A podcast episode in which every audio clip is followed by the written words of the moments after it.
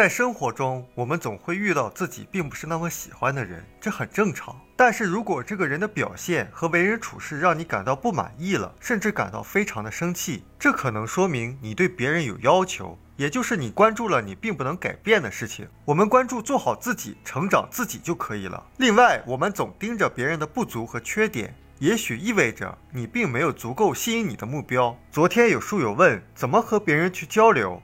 实际上，跟我们和别人交流的目的是有关系的。如果你是做人际关系营销的，你跟人们交流的目标不是去卖你的广告。很多人做营销呢，他是注重在销上，而营销真正要注重在营，要经营关系。所以你的目标是了解人们，去理解人们的感受，了解人们的问题和需求，然后提出你的见解，也叫理解或了解。你的关注点在于如何帮助别人解决问题。去满足他的需求，给他提供一个方案。所以，我们跟别人聊天的重点不是说你怎么说和你说什么。而是通过问问题，让对方多谈论他自己，这样我们才能够真正了解对方。而且人们最感兴趣的话题是什么呢？就是他们自己。你能认真的去倾听别人去谈论他自己，谈论他的爱好啊、兴趣啊、他的家庭啊、孩子啊，人们就能感受到你对他的关心。所以，当你跟人们谈论他们自己的时候，是在顺应人性。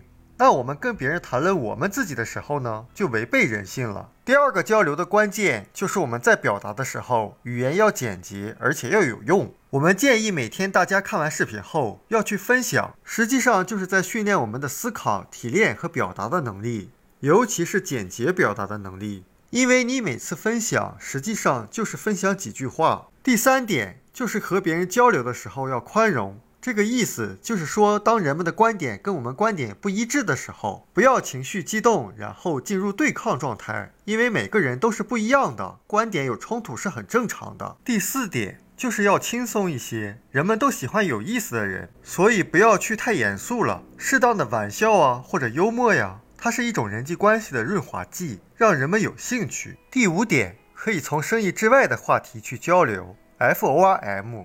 就是家庭、职业、爱好和收入，因为建立关系和做生意是两回事了。千万不要认为说我认识了就可以做些什么了，因为人们并不会接受那些认识自己的人对自己的影响，而是会接受那些自己认可的人对自己的影响。我们很多人对别人没有什么影响力。就是因为我们总是忙着考虑自己的需求，忙着谈论自己，所以我们才说跟别人聊天的时候要谈论对方，并且引导提问对方去谈论他们自己。这期视频的重点就是在和人们交谈的时候要谈人们最感兴趣的话题。那人们最感兴趣的话题是什么呢？就是他们自己。而我们在人们谈论他们自己的过程中，我们才能够真正的了解和理解别人。而很多人，他们是站在自己的立场上去跟别人交流，只是不断的谈论自己的想法。那你怎么可能了解别人的需求呢？今天早晨在群里看到一个书友分享了一段话，说：“你又不是我，别用你的眼睛来看我，我怕你看不懂。”实际上也是诠释了换位思考、了解和理解对方的重要性。我们书友会希望用十五年时间带动一亿人读书。改变思维，思考致富，和一千个家庭共同实现财务自由，快来加入我们吧！